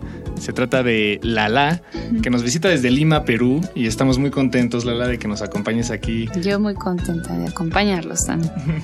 Y bueno, hablando en el bloque anterior sobre, sobre tu música, nos eh, no pudimos evitar eh, eh, notar que en los resultados de este análisis radiofónico hay mucha comida involucrada, digamos, es un factor importante. Y volviendo un poco a Cultivo de Ejercicios, agencia de viajes, te quería preguntar sobre la comida en Perú. ¿Qué, qué es? Oh, mira, la Tengo comida... entendido que allá hay mucha papa, pero me estoy quedando muy corto. No, es como aquí los chiles, allá las papas. Y digamos que creo que la comida es el, el verdadero dios de la actualidad en Perú, tanto así que, bueno, eh, es lo que más se, se promueve hacia el éxtasis. De cara al extranjero, se, se, se exporta mucho la imagen del Perú como un país culinario, ¿no? De hecho, casi todo el presupuesto de, de, de, del Ministerio de Turismo para afuera está en, en, la comida y tal vez por eso a mí me han ayudado un poquito para venir el, la marca Perú, que es como la marca del Ministerio de Turismo del Perú. Okay. Se dijo, bueno, está bien, está bien que esta chava vaya a México porque mira todas las comidas que menciona. no, mentira, no lo han hecho porque aprecian mi proyecto musical, de verdad. Claro, eso sí, pero eso de pasada hablamos de comida. De pasadita hablamos de comida y Uy, todo de comida hay mucho que hablar en el Perú. Hace poco platicaba con, con un peruano, eh, hablábamos de, de, César Vallejo y hablábamos de comida y cómo justamente él encontraba pues mucho valor en, en las culturas con, con, comida, con buena comida, pues la India, Perú, México, o sea, como que son pueblos milenarios en donde pues se ha pues se ha representado bien eh, de muchas cosas de la cultura, del entorno, de la nutrición, de lo que son, del arraigo. Entonces, creo que Perú y México en eso se, se, se parecen. Sí, yo creo que mmm, sería lindo así que ustedes vayan para allá y, y, lo, y, sí. y constaten nuestras similitudes, de verdad. Espero que sí, próximamente. Oye, eh, Lala, sobre tu nuevo material, eh, digo, hay que, hay que decirlo, es una, pues unos colores y unos, para la gente, pues esto es radio, eh, es un, si lo ven por ahí, la verdad, o cu cuando vengas en tu presentación de enero, en noviembre, noviembre. en noviembre eh, pues es una, es una ilustración muy bonita y unos colores muy padres. ¿Quién, quién hizo el arte de este disco? Gaby Tumba que es una pintora peruana a la que le pedí que hiciera, representara como un, un universo rico, este, que contiene todo lo que necesita ese ser humano que está parado ahí y que está desnudo, pero tiene algo que le cubre los genitales porque es hombre, mujer, eh, andrógino, o quien sea el ser humano que sea, tiene dignidad ante el universo, ¿no? Y ante el amor, y ante Dios, y ante todo. Entonces esa es como la posición personal ante el insulto que está citado, que está dando título al disco, ¿no? Esta inquietud que tuviste de, pues, de alguna manera de retratar esta a, a, través del insulto, eh, zumba puta, de perdón, perdón, perdón, perdón, samba puta, eh, el nombre del álbum, de esta, vaya, ¿de dónde viene esta inquietud por, por retratar esto? ¿Qué, ¿Qué, observabas en tu, en tu, en el Perú? Que, que, o bueno, o en el mundo entero, ¿sabes? Sí, mucha eh, violencia, claro. ¿no? Mucha violencia, este, desde, la, desde el, el, asesinato, el feminicidio, que es como la expresión más cruel de esta violencia, hasta los comentarios, el lugar que te da la sociedad, el, el hecho de estar siempre juzgándote, justificando esa violencia, cuestionándote, as- pasando por cosas como eh, restricciones en el campo laboral, ¿no? Eh, cómo es el lugar de una mujer en un salón de clases, en un aula, y cómo es el lugar de un colega, ¿no? Que tiene la misma capacidad y es hombre. Todo está lleno como de, de cosas que hacen que uno se sorprenda, ¿no? Pero a veces estamos acostumbrados y no nos damos cuenta. Pero en los últimos años de mi vida, eh, progresivamente cada vez me sorprendo más de lo que era normal o lo que o me doy más cuenta de cosas que suceden, ¿no? Y me parece que eso no puede ser. Que no puede seguir así, ¿no? No, y mucha gente también en Perú hay ahora muchísimos colectivos este, ¿no? Para mover, eh, dinamitar ese machismo, ¿no? Y- Claro. Y, ex- circula por ahí el término feminazi, pero a, a todo dar y, y claro, desde- desde- según esa clasificación, seguro yo sería una feminazi porque no me gusta que me piropeen en la calle, que me comenten y que les diga qué, qué tal les parezco yo. Yo no ando diciendo por ahí a un señor, señor, qué linda su, su pelada y qué hermosa su panza y, o qué fea, o sea, ¿por qué? No, no es una restricción de tu espacio, de tu libertad, ¿no? P- p- perdona, Pache, digo, nada más cerrando esta idea, algo que me llama mucho la atención de la música de, de- de este álbum es que, y, y bueno, ya entendiendo el contexto que nos platicas, Lala, es que la música está llena de colores, como la portada. Bueno, así me suena a mí. Me, me sí, suena. tiene muchas texturas. a- en, en ese sentido es una especie de claroscuro, ¿no? El, el tema que, que está por debajo de todo y la música, que es un tema muy oscuro en, en cierto Sí, sentido, sí. y la música que lo arropa o, o que lo que lo traduce a, a- a música y sonido está llena de colores, de muchas Mm, texturas, gracias. secciones y, y me parece maravilloso ese Qué contraste. lindo, muchas gracias. Y en estas texturas, pues obviamente la de las que más resaltan y, y que casi no hemos comentado es tu voz. O sea, es algo que le da pues todo el, la- lo que lo hace identificable como proyecto. Eh, ¿cu- ¿Cuánto tiempo llevas eh, entrenando la voz? Mm, canté en una orquesta de jazz sin haber estudiado de los 18 a los 20. Yo ya tengo 35. Y a los 20 lo dejé completamente y retomé eh, la, es- la música con mi carrera como Lala a los 27 años. ¿no? En el interín he tomado clases y soy curiosa, entonces he practicado, he hecho, pero aún así tengo una voz que es bien vulnerable, ¿no? Y a- a- eh, como a veces es bien frágil y, y siempre que canto me concentro mucho y, y pienso, dalo todo, como con los recursos que tengas, dalo Claro. todo.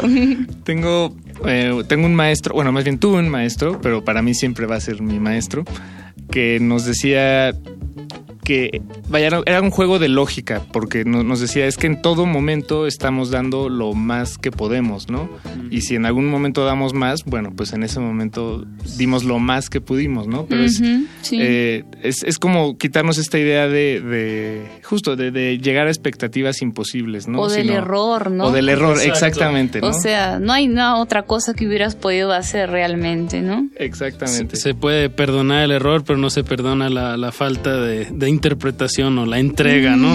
exacto, Bueno, y a veces estás como cansado y así, Exacto, exacto. y a veces no puedes ni entregarte, pero a- cuando me ha pasado eso, sobre todo cuando mi bebita estaba más chiquita que, que no dormía, pero parecía guardián de banco, que no dormía nunca, este, iba a cantar y con toda mi alma y toda mi dedicación y con todo lo que podía, igual parecía que estaba dormida ahí, así que... Y, y, por ejemplo, tus, eh, tu bebé, tus, tus hijos, eh, en este momento están creciendo en un hogar lleno de música contigo y con tu, muy tu- tu musical, esposo. claro. Eh, y en, eh, en ese sentido, yéndonos más atrás, ¿cómo fue para ti esos primeros acercamientos de la música? Digamos, no, no de manera académica, ¿no? De, de estudiarla o de, de tomar clases, sino tal vez en el hogar o en las calles de, de- de allá de, de tu ciudad. Bueno, a mi mamá le gustaba mucho la salsa y el, el pop hacía lo Michael y a lo Boy George. Entonces llegaba a la casa de trabajar y como era muy maníaca de la limpieza, se ponía a limpiar con nosotros. Poníamos música y a bailar, a bailar, a bailar, a bailar. Eso era para mí como que la música y el baile fueron bien juntos. Y con mi papá, que le gustaban las guarachas y los compadres y la música, mi papá nos recogía para visitarnos porque estaban separados y nos íbamos en su Volkswagen y él iba chancando la lata del carro, linda muchachita, cantando con Elsa, Elsa, yo te quiero. Y nosotros cantando, aprendiendo este canciones así pues del Matamoros. El folclore. Sí. Uy, esa de Elsa me, me pone los pelos de puntita. Ah, sí. Sí, sí, sí, Eh, me encanta. Eso nos tocaba con. Y muy buen percusionista, mi viejo, hasta ahora. y toca bien. Y, y, por ejemplo, a tus hijos, ¿qué, qué, qué procuras o qué procuran tú y tu, tu esposo en términos musicales de, de, em, para nutrirlos a tus hijos, ¿no? Digamos. Bueno, a mi esposo le gusta mucho el rock y es el que más pone música porque yo ando así como que, ¿qué vamos a almorzar? No, ya voy a cocinar y Matías, levántate, la movilidad ya viene para el colegio. Entonces, él pone más música y pone más rock, que es lo que a él le gusta, pero a mí me gusta mucho la música tropical, me gusta mucho la salsa, me gusta mucho el son cubano, la guaracha, me gusta mucho... Y también por otro lado, otra música que es súper triste, que es tan triste que a veces no la puedo escuchar porque me, como me encanta Laza de Cela, también eh, la música, Laza de Cela, que es esta cantante que era canadiense, mexicana. Desconozco, ¿no? Laza Es de Cela. L-H-A-S-A y luego de Cela, con ese. De Cela. Sí. Anotado. Ah, uf, eh, Si sí. algún miembro de la audiencia lo conoce, les pedimos este. Nos manden un link eh, a, a nuestro Twitter, arroba R modulada, a nuestro Facebook, Resistencia No, Modulada. y tiene música y muy inspirada en la música mexicana, porque ella tenía raíces mexicanas y extraordinaria, la Y, verdad. y es música muy triste que. eh, Su voz, mm, sí, ella murió en el 2010, si mal no recuerdo, de cáncer, muy joven murió. Y era, era muy, tenía, parecía un filtro de la intensidad de quién sabe cuántas cosas y vidas. ok, ok, bien, pues lo, lo escucharemos, Lala. Muchas gracias por, No, por compartirnos esto. Y para contrastar también y despedir esta emisión, eh, nos despedimos con el último track de, pues, de tu último álbum de este, al- de este año, Samba Puta. Eh, pues muchísimas gracias. Que, que se llama La, La, la. Felicidad. Ajá, el tema se llama La Felicidad. ¿Algo que quieras agregar de este tema o algo que quieras agregar para la audiencia? Bueno, que en ese tema, ese disco fue coproducido junto a Juanito el Cantor, que es un productor y músico argentino que, que ha hecho muchas cosas bellas en ese disco. Una de ellas es el arreglo de cornos que está al final de esa canción, que ha como le ha dado ese tono tan espiritual que tiene para mí esa canción, porque es una canción que yo hice para, es como un requiem para una persona muy querida. Entonces, eh, ay, yo le mando acá un saludo a Juanito. Lala, pues con eso eh, cerramos el changarro, como decimos aquí en México. Nos despedimos de esta emisión, por supuesto, no sin antes agradecerte que, que te des la gracias vuelta acá. a ustedes, gracias a ustedes por invitarme. Nos vemos en noviembre. Nos vemos en Sí. noviembre y si van antes a Perú, nos vemos en Perú. Seguro. Vayan sin comer. Eso, con el estómago vacío. Sí. Bien, pues sí, cuando estés por acá, no dudes en echarnos un, un grito, a ver si nos puedes visitar otra vez. Por Estaría supuesto. perfecto. Muchas gracias. Pues muchísimas gracias a todos por escuchar y recuerden la resistencia modulada dura hasta las 11 de la noche, no le cambien, esto fue Cultivo de Ejercios, se despiden de estos micrófonos Apache o Raspi Y Paco de Pablo, gracias por su sintonía.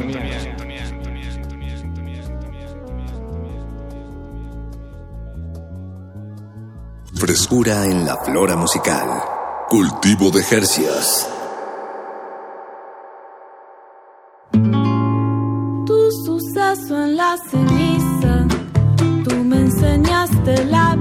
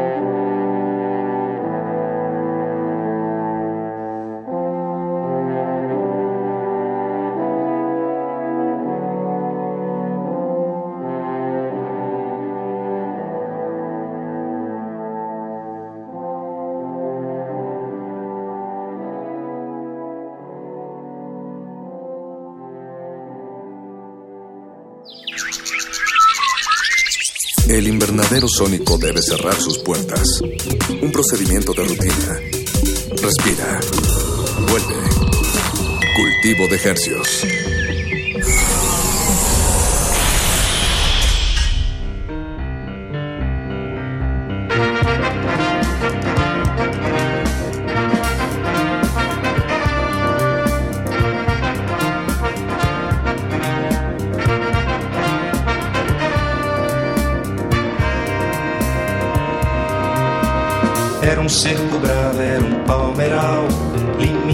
escravo entre o bem e o mal.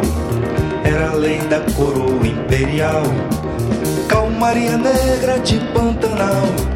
Mas o vento ri do vendaval, surge o vento bravo, o vento bravo. Era argola, vero, chibata e pau. Era morte, o medo, o rancor, o mal terra, coroa imperial. Então Maria Negra de Pantanal, mas o tempo muda e do temporal. Surge o vento bravo, o vento bravo como um sangue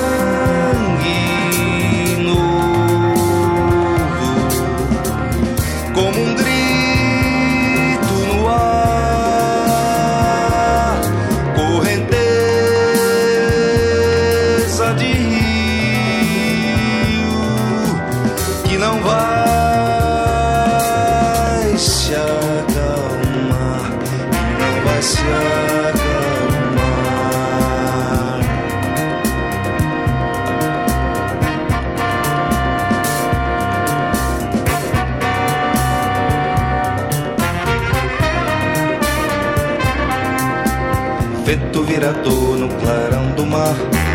Vem sem cor, quem viver verá. Vindo a piração vai se anunciar. Na sua voragem, quem vai ficar?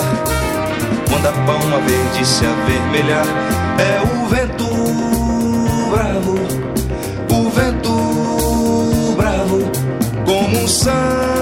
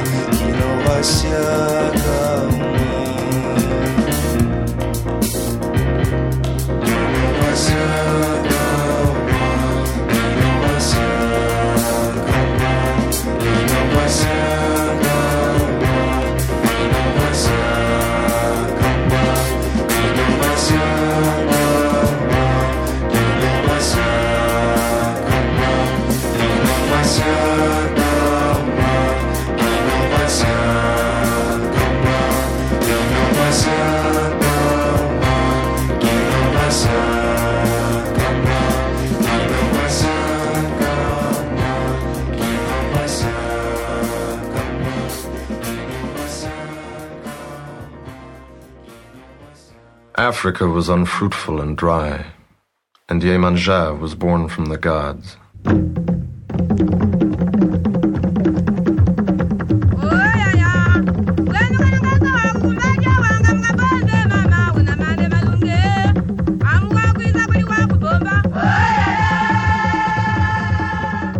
Yemanja felt alone, and the gods gave her a son, who was born from her navel. And that son was called River, River crossed Africa and went to the sea. He crossed the sea, and on the other side, opened his arms and formed other branches, and each branch was a new sun, and each sun had a new name Missouri, Mississippi, Amazon, Rio de la Plata. From the first tree born in Africa, a cashew tree, Yemanja made a big canoe and put in it the voices of the Kwanzi, Congo, Niger, Zambezi, Limpopo. And she said, This is your heart, my son, and now you are the African man. And River went away singing, and the voice was the faith, and the rhythm was the beating of the oars on the water. And the spirit was a big maraca saying, Don't forget your background. Don't forget your black ground. Don't forget your black ground. Don't forget your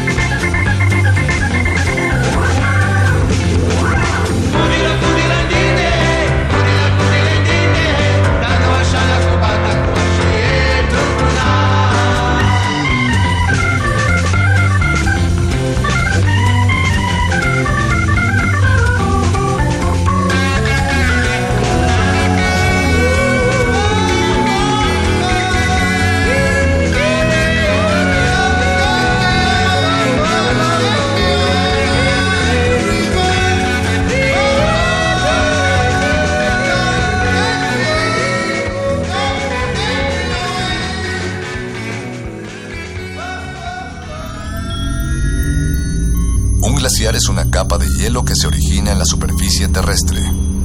Su existencia es posible por la acumulación, compactación y recristalización de la nieve.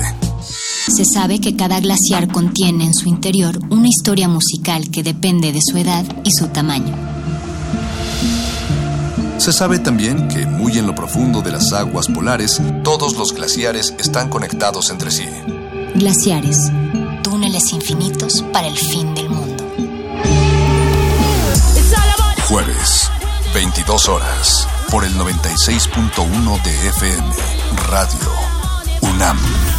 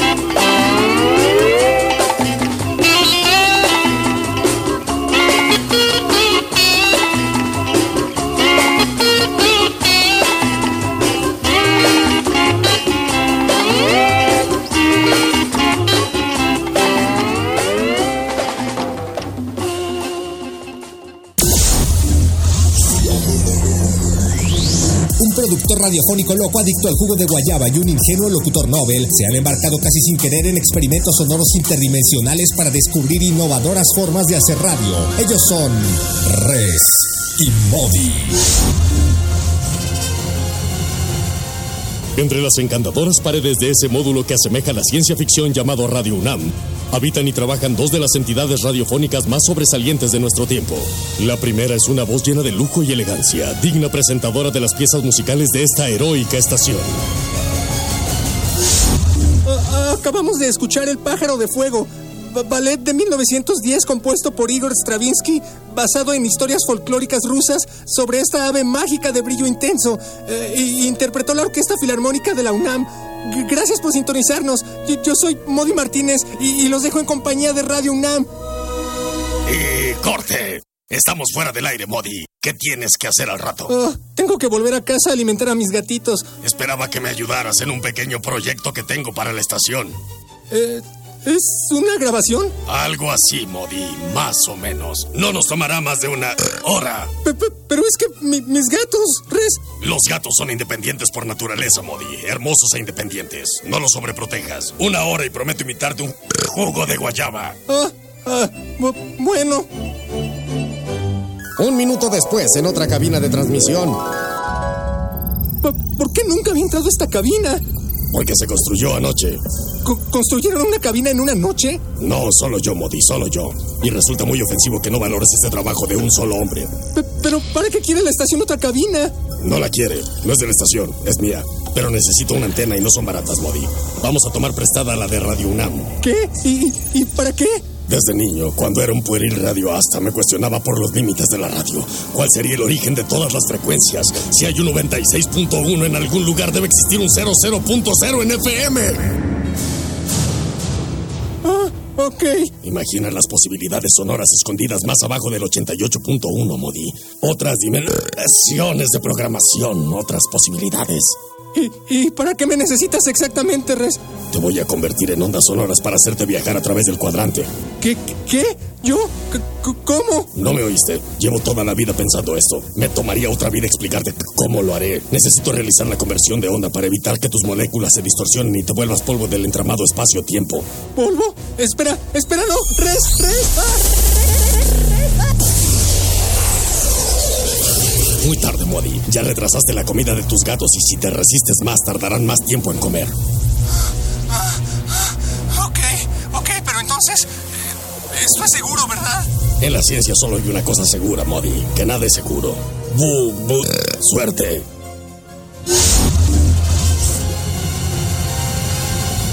¿El experimento de Res dará resultado? ¿Cómo reaccionará Modi a la conversión molecular para iniciar su viaje por el cuadrante? ¿Sus gatitos comerán a tiempo? La respuesta a estas y otras interrogantes en el próximo episodio de... Resimodi. Resistencia modulada.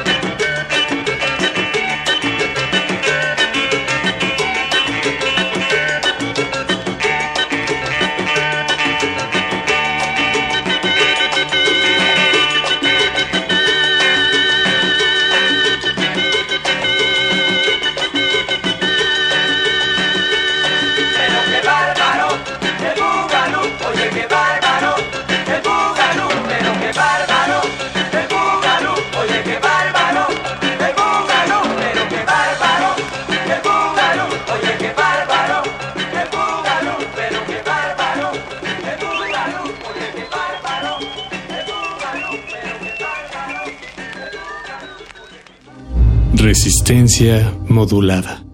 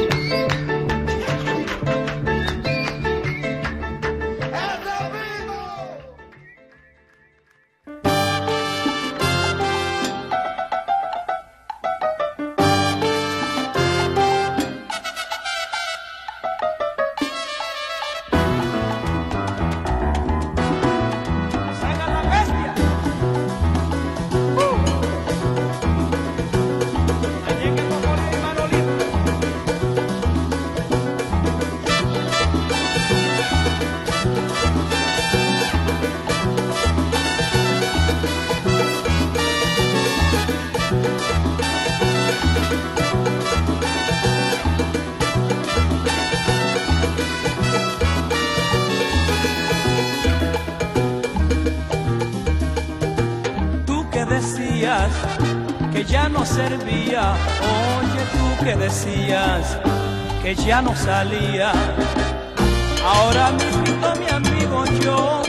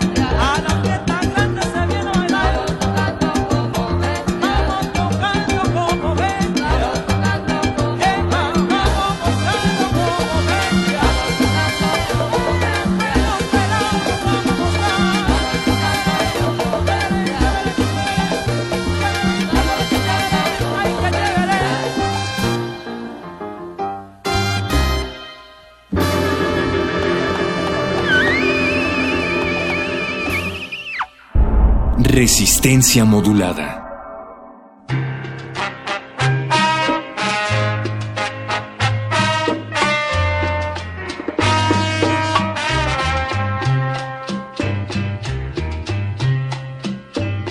Ha terminado otro capítulo en mi vida.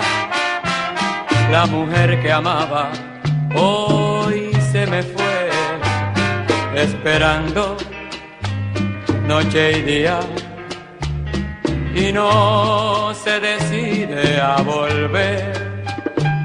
Pero yo sé que volverá y si no de penas moriré, que yo he hecho que te hizo partir.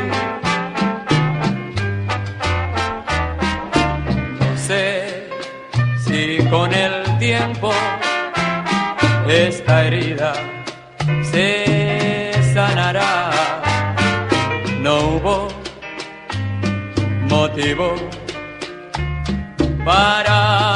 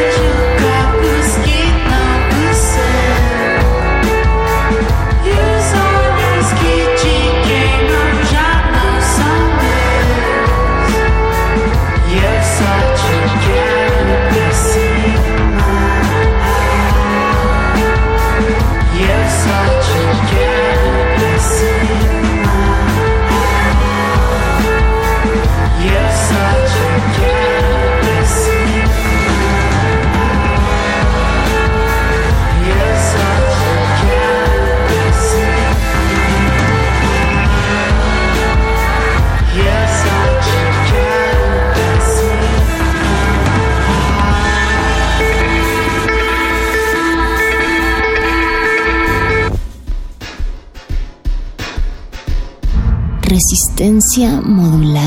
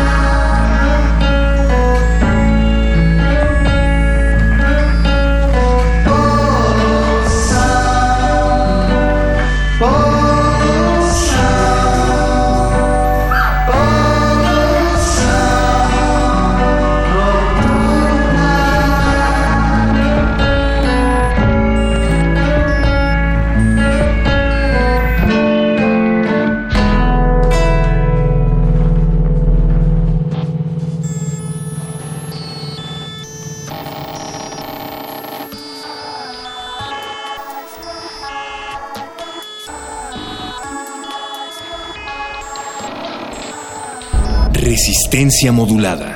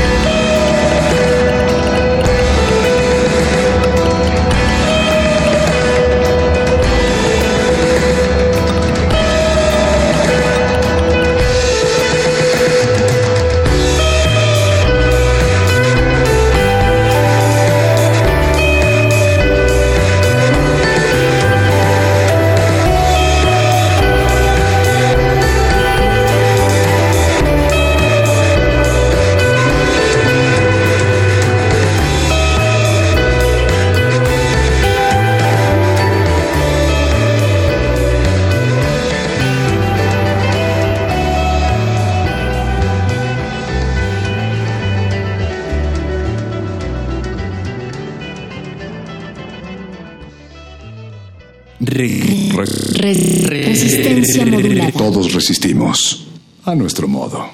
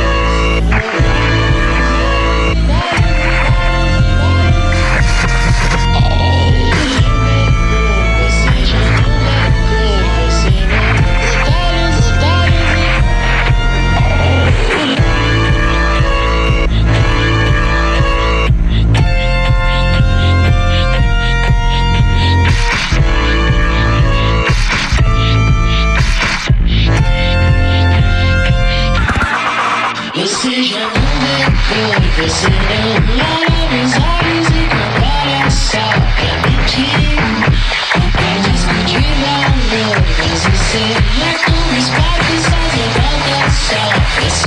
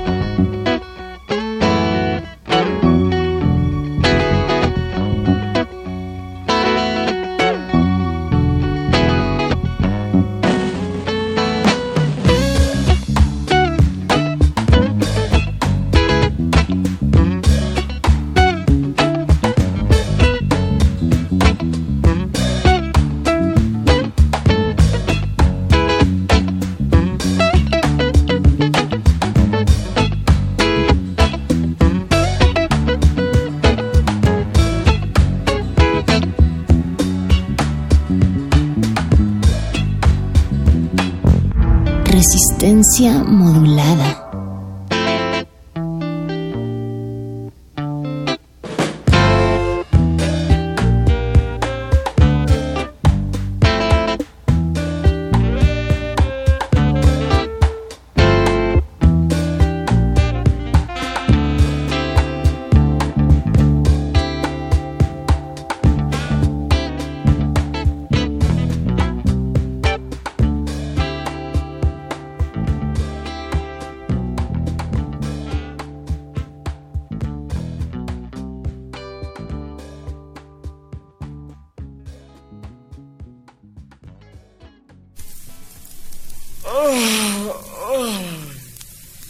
Cansado estoy.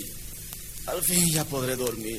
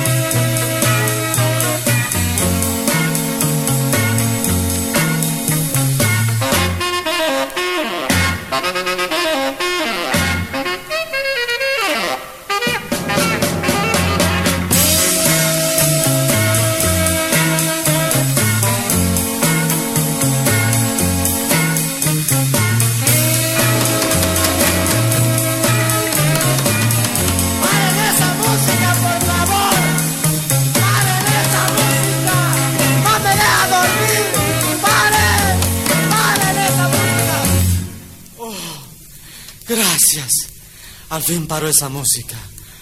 Ah, al fin podré dormir.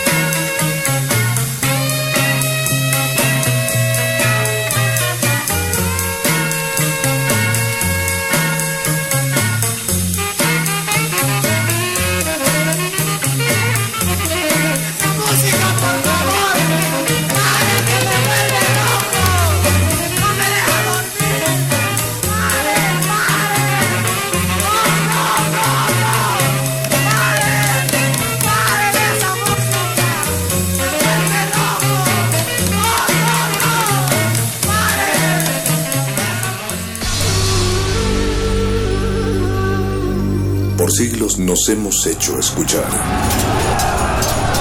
Nacimos como parte de esa inmensa mayoría. Hablar, Escuchar, debatir, proponer, cuestionar.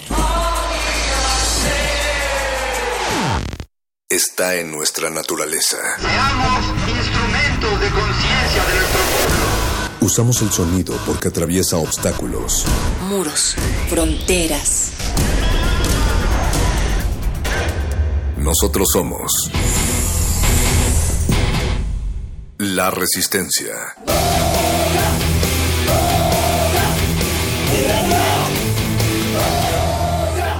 Resistencia modulada.